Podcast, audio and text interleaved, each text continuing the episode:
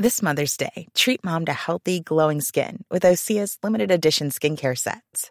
Osea has been making clean, seaweed infused products for nearly 30 years. Their advanced eye care duo brightens and firms skin around your eyes, while the Golden Glow Body Trio nourishes and smooths skin all over. Go to OSEAMalibu.com and use code MOM for 10% off your first order site wide. Bonjour à tous et bienvenue pour une balado qui débute à Toulouse et qui normalement va se terminer à Lavore. Vous m'avez souvent dit Ah oui, mais mais tes balados, tu les fais toujours à la campagne, ça serait bien de les faire un peu dans une ville. Alors, on va voir comment réagissent les gens de la ville. Bonjour, est-ce que je peux vous poser une question? Donc là, une jeune fille était sur le trottoir. J'ai essayé. Mais elle était désolée, elle devait y aller. Donc déjà, en ville, les gens sont plus pressés. Mais on entend quand même les tourterelles. Oui, parce que j'ai pas voulu euh, faire ça au bord du périphérique. Vous comprenez euh, Là, je suis dans une petite rue pavillonnaire dont je vais vous donner le nom. Dès que je verrai une plaque, je peux juste vous dire que je suis au numéro 24. Ça vous aide pas beaucoup? Oh là là, mais vous êtes exigeant. hein. Et en face de moi arrive une personne avec un pantalon jaune fluo, comme les gens de la ville. Bonjour monsieur, est-ce que je peux avoir votre prénom? Kader. Qu'est-ce qui vous rend heureux, Kader? Qu'on me laisse tranquille. Ah bon? Alors, non, non. Ce qui me rend heureux et vous, c'est quoi qui vous rend heureux? Moi, c'est de marcher comme ça. Je suis pas filmé, j'espère. Non, non, non, c'est Hein? juste le son. Ouais. Donc moi, ce qui me rend heureux, bah, pour répondre à votre question, euh, c'est de faire des rencontres. Parfois ça marche, parfois ça marche Ouais, pas.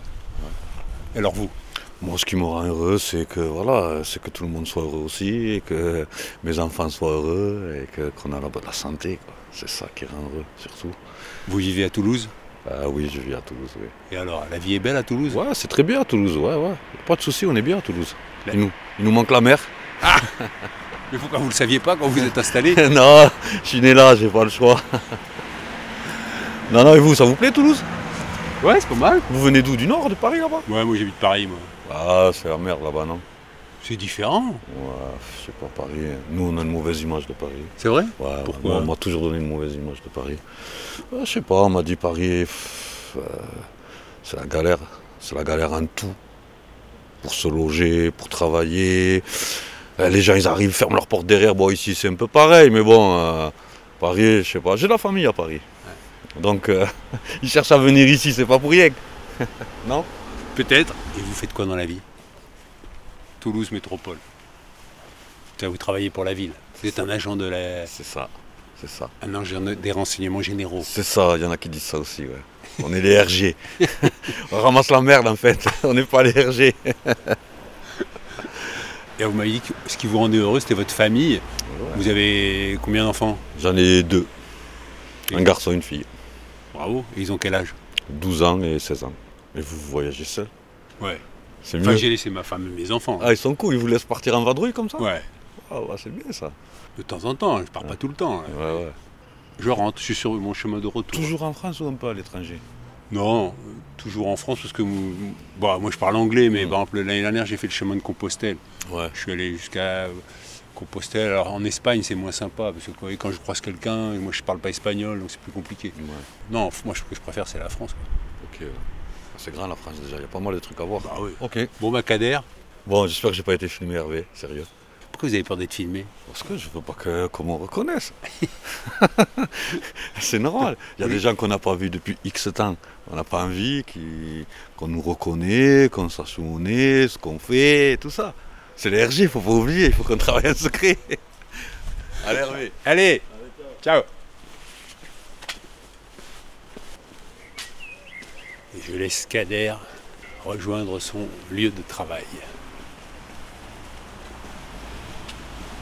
Et pour répondre à la question que vous vous posiez, j'étais avenue du Parc et en face de moi, il y a un magnifique pin parasol qui porte bien son nom, tellement s'il y avait du soleil, il ferait une belle ombre. Mais là, le ciel est gris, il fait 12 degrés Et il y a une petite affichette où il est écrit les petits débrouillards. Alors moi je me dis. Là-bas. Ah pardon, et vous faites pas partie des débrouillards Non. Ah pardon. Bonjour madame. On m'a dit que je pouvais rentrer. Bah oui. C'est vrai? C'est très gentil. J'ai vu marquer les petits débrouillards. Ouais. Je me suis dit tiens, c'est un joli nom. Vous pouvez me dire ce que c'est? C'est une association d'éducation populaire et par l'intermédiaire en fait euh, de ces techniques-là, on est plutôt sur euh, euh, l'accès en fait aux sciences euh, de façon très très large parce qu'il y a plusieurs thématiques. Euh, on est sur euh, euh, par exemple l'écologie, le numérique, les sciences humaines et en fait il y a des supports pédagogiques qui sont développés qui sont construits ici avec des chercheurs, avec des animateurs, animatrices, et c'est une coproduction ensemble. Et après, c'est proposé ben, auprès des jeunes, auprès d'adultes. Ils font aussi des formations.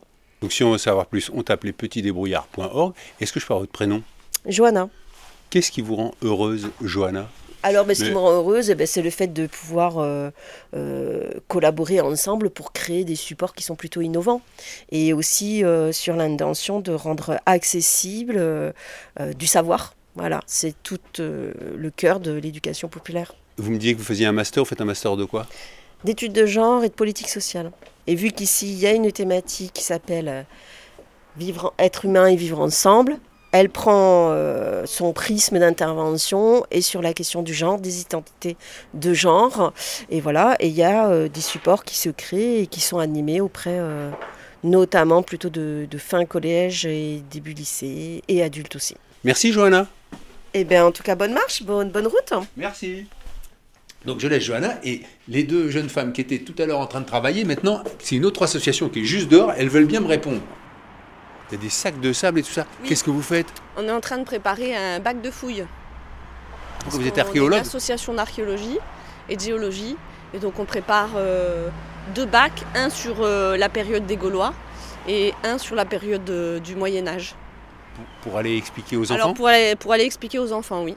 C'est pour la communauté de communes de Haute-Ariège. Donc on s'est basé sur les sites archéologiques qu'il y a en Ariège pour composer les bacs au plus près de ce qu'on pouvait trouver à ces périodes-là quand on fouille. Ça veut dire que vous avez des copies de choses que vous pouvez ça. montrer Alors il y a des copies, puis il y a des, il y a des, des- par exemple pour les amphores, euh, on va mettre des vrais, parce qu'en fait on en découvre euh, beaucoup, et donc ça on peut en avoir euh, des vrais pour montrer aux enfants. Ah, super. Et elle s'appelle comment votre association? Elle s'appelle Grotte et Archéologie.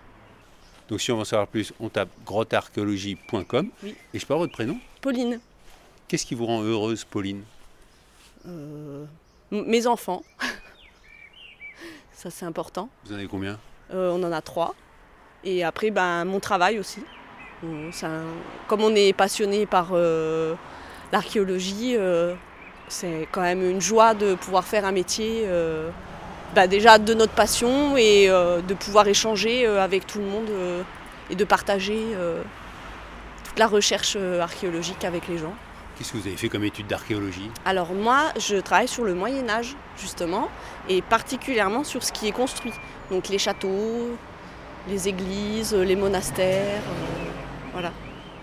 Et pourquoi vous avez choisi cette période-là Ah, ça, je pense que c'est parce que mon papa est tailleur de pierre, que euh, bah, il y a une quarantaine d'années, être une femme tailleur de pierre, c'était pas quelque chose peut-être euh, évident en termes de formation.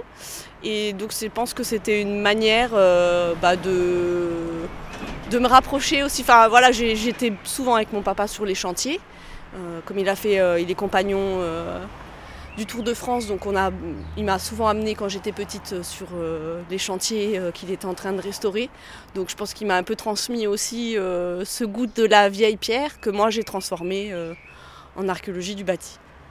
Vous vous emmenez sur quel beau chantier, par exemple? La cathédrale de Paris, la cathédrale d'Autun. Euh, il a beaucoup taillé euh, voilà, des escaliers, des cheminées, euh, beaucoup de- d'abbayes ou d'églises, euh, de châteaux. euh. Et alors là, Pauline, vous avez quoi dans votre caisse? Alors là, dans ma caisse, c'est rigolo, euh, c'est la caisse des ossements. Donc euh, il y a des ossements de vache, il y a des ossements de chèvre, voilà, qu'on va mettre à disposition des enfants parce que c'est vrai que c'est quelque chose qu'on retrouve souvent sur les chantiers. Et il y a une copie de fibule, c'est un petit, alors c'est un petit outil qui permettait euh, de tenir ses habits. Euh, à l'époque où c'était beaucoup de drapés, euh, ça permettait, voilà, un peu comme une aiguille, euh, une épingle à nourrice, de tenir ses habits. Alors, euh, il y en a des très très simples, comme une épingle à nourrice. Et puis, quand on a un peu plus d'argent, on va les faire en or, on va, les, on va mettre des pierres, on va, voilà, on va un peu, ça va devenir un objet un peu ostentatoire. Et il y a aussi une, une copie de, de hache. Donc ça, c'est pareil, c'est une, on en retrouve régulièrement parce qu'à partir du moment où on maîtrise le métal, c'est un outil qui sert beaucoup, la hache. Euh, donc on en a souvent sur les, sur les chantiers de fouilles. Bon, ben, je vous remercie beaucoup, Pauline, d'avoir pris une petite pause. prie, Et bon exposé auprès des jeunes. Super, merci beaucoup. Oui.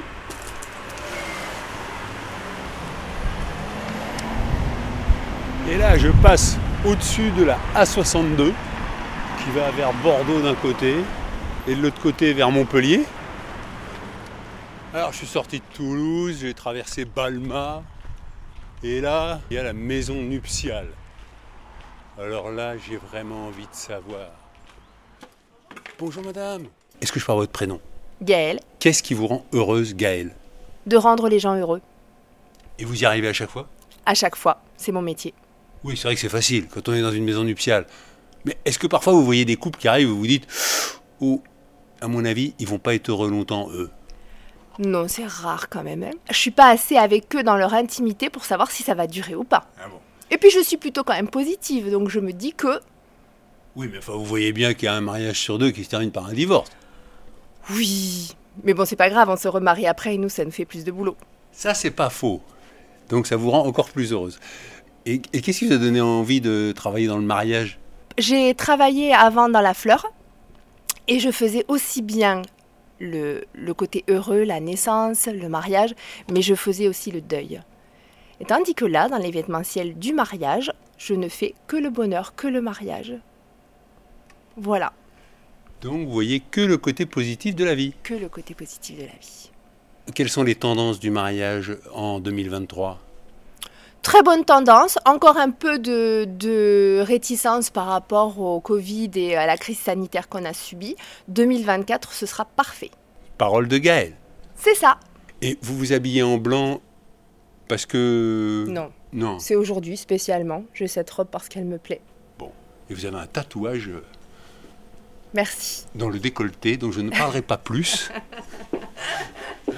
Mais qui est très gênant parce qu'on a tendance à vouloir regarder le tatouage. Le tatouage. Et donc, Et alors, pour la petite histoire, ce tatouage, je ne suis pas tatouage plus que ça.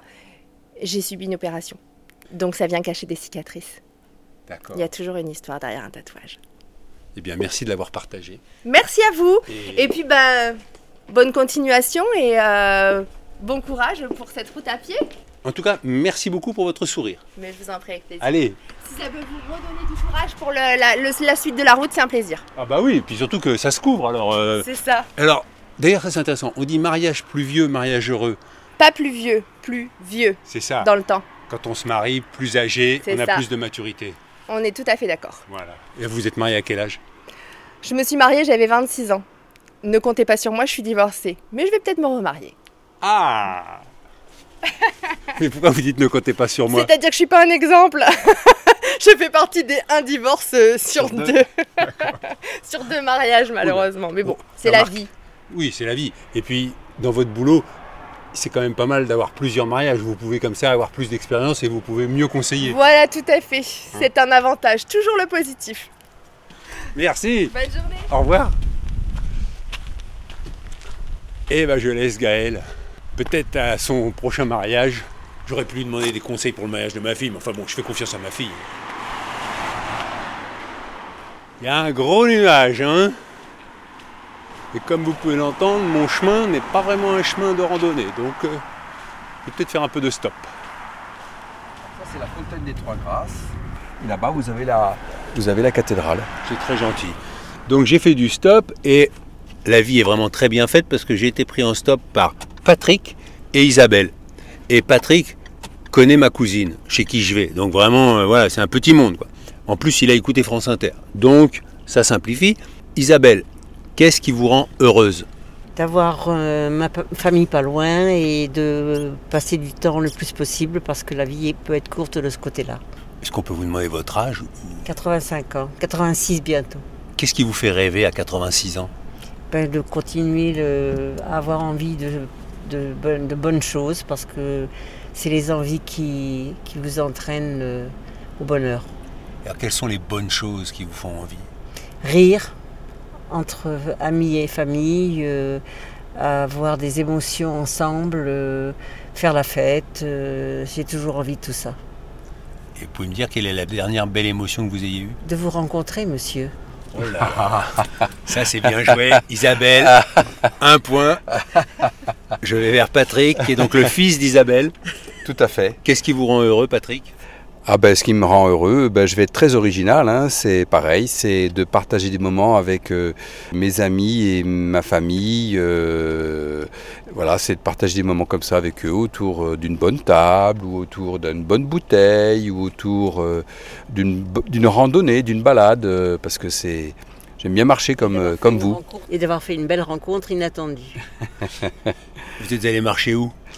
Ah ben récemment, j'ai été marcher dans le, dans le Gaillacois, euh, qui est à une trentaine de kilomètres euh, de Lavore, d'ici donc, euh, dans le Gaillacois, très vallonné, avec des superbes vignobles. C'était très crotté, parce qu'il a beaucoup plu, contrairement à, ce qu'on nous euh, dit partout, comme quoi c'est la, sécheresse. Mais euh, donc euh, c'était très crotté, mais c'était très agréable, d'autant plus que c'était terminé par un verre de, vin chez un, viticulteur euh, gaillacois qui a eu la gentillesse de nous recevoir après notre marche. Bon bah écoutez, je vous remercie beaucoup. C'était un plaisir de faire ce petit bout de route ensemble. Et Je- Votre prénom, c'est Hervé. Hervé. Merci. Bah, super. Allez. C'était su- Anne. Ouais, c'est promis. Ok. Au revoir. Au revoir. Et j'ai laissé Patrick raccompagner sa maman chez elle. Elle a la chance d'avoir un fils qui habite pas trop loin. Il s'occupe de l'accompagner pour les rendez-vous médicaux et ce genre de choses.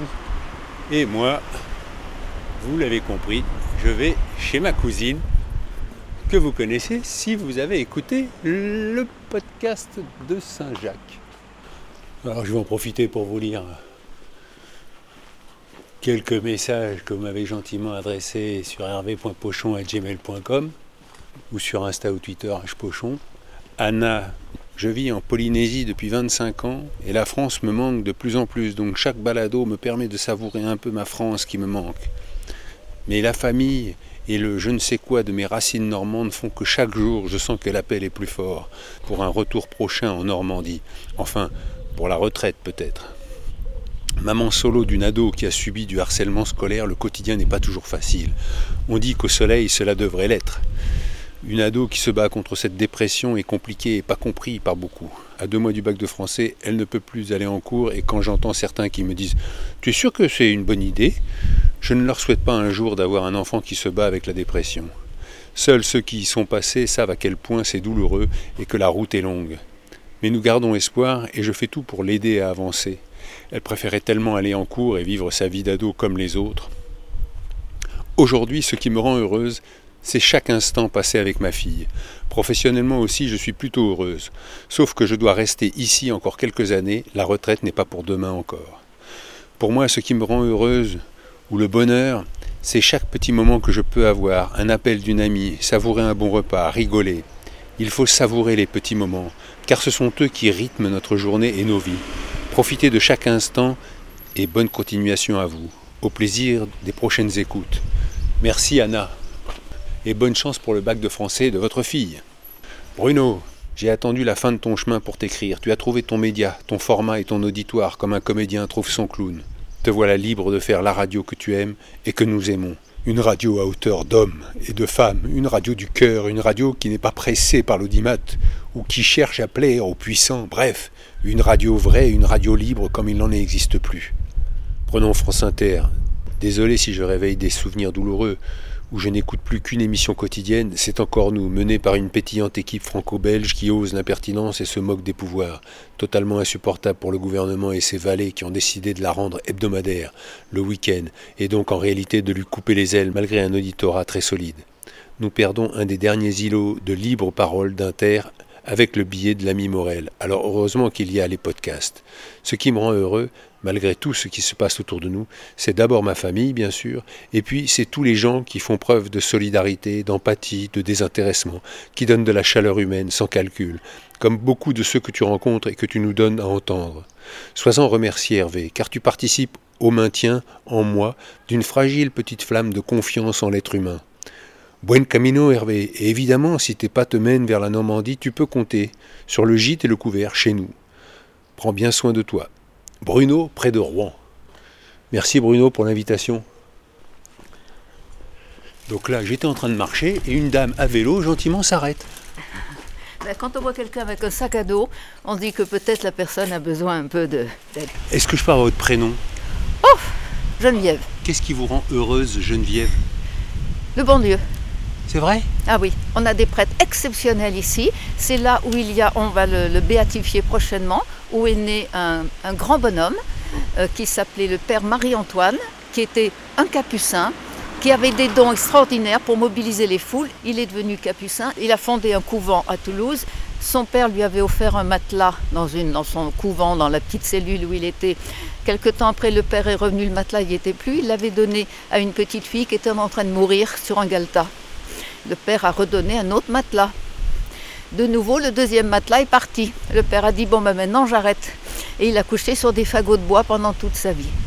À son enterrement, après plus de 50 ans, un peu plus, je pense même 60 d'apostolat, il est décédé à Toulouse. 50 000 personnes ont suivi son cercueil, toutes les rues bloquées. Le père Marie-Antoine de Lavore Pourquoi ça s'appelle Lavore? Parce que c'était entouré d'un fossé où le, le profond était vore. Donc c'était là et c'était sur euh, une hauteur. Vous avez découvert Dieu à quel âge? Ben, J'ai été élevée dans la religion catholique, je m'en suis éloignée, puis ensuite je suis revenue. Voilà. Qu'est-ce qui a fait que vous y êtes revenu Je suis revenue au décès de mon père. Un décès un peu brutal. Et j'ai dit pendant des centaines de fois chaque jour que ta volonté soit faite, Seigneur, que ta volonté soit faite. Et bien il m'a écou- écouté, il est venu. Voilà, je file parce que je m'occupe d'une- de quelqu'un là qui a besoin de moi maintenant. Eh ben, je vous laisse. Est-ce que je peux juste faire une photo sur votre vélo? C'est gentil. Oh non, on a toutes des photos de moi si vieille que ça. Mais non Non, bon alors je la fais pas. Au revoir, merci à vous Je laisse Geneviève repartir sur son vélo. Ah mais alors quelle énergie Avec ses beaux cheveux blancs. Elle me voyait là en train de regarder mon plan. Et ça, je crois, si vous voulez que je vous dise, c'est le résultat de la coquille Saint-Jacques dans le dos. C'est très efficace.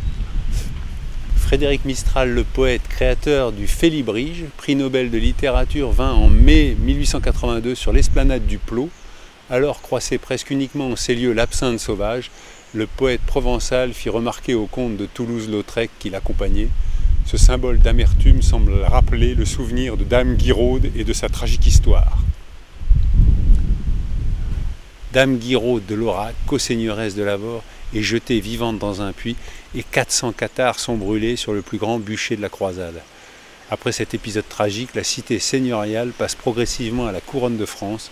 Le château du Plot, en partie démantelé, servira de salle de justice et de prison royale. Les consuls de la ville font raser les derniers vestiges en 1622 et transforment le site en esplanade, formant terrasse au-dessus de la rivière. Ces modifications s'achèvent à la fin du XVIIIe siècle par des travaux d'embellissement diligentés par la ville et l'évêque. Et il y a Lagou, la rivière, enfin le fleuve, Lagou qui passe au pied de l'Avor. Et effectivement, quand on est sur cette terrasse, on a une vue panoramique et on peut voir arriver l'ennemi. Je suis très content de découvrir l'Avor, c'est très joli. Et là j'arrive devant la cathédrale.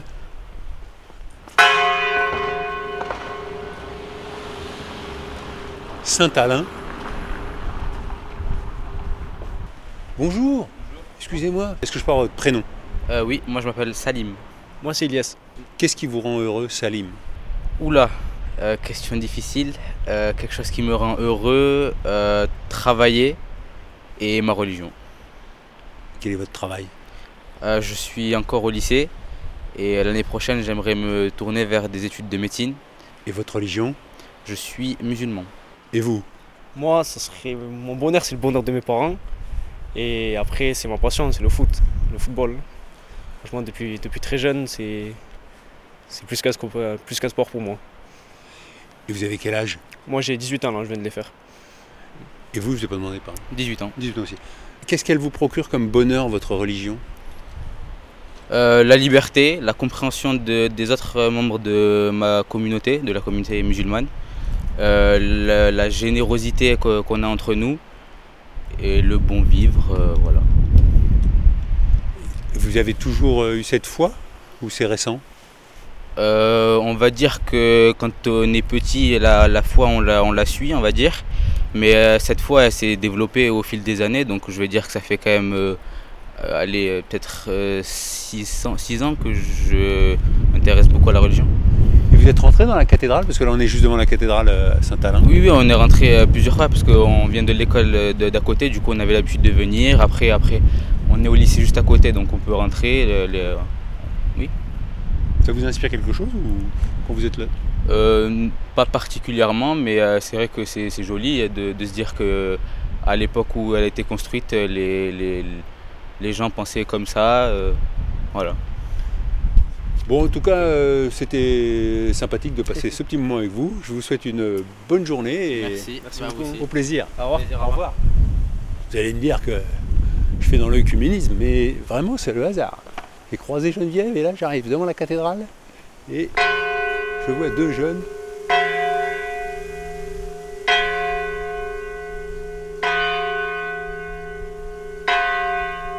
Il est 5 heures à l'avort. C'est l'heure de conclure cette balado. Je vous donne rendez-vous dès demain, 6 heures. Ou pas. Je sais pas, ça dépend. Abonnez-vous si vous voulez être sûr. Allez, ciao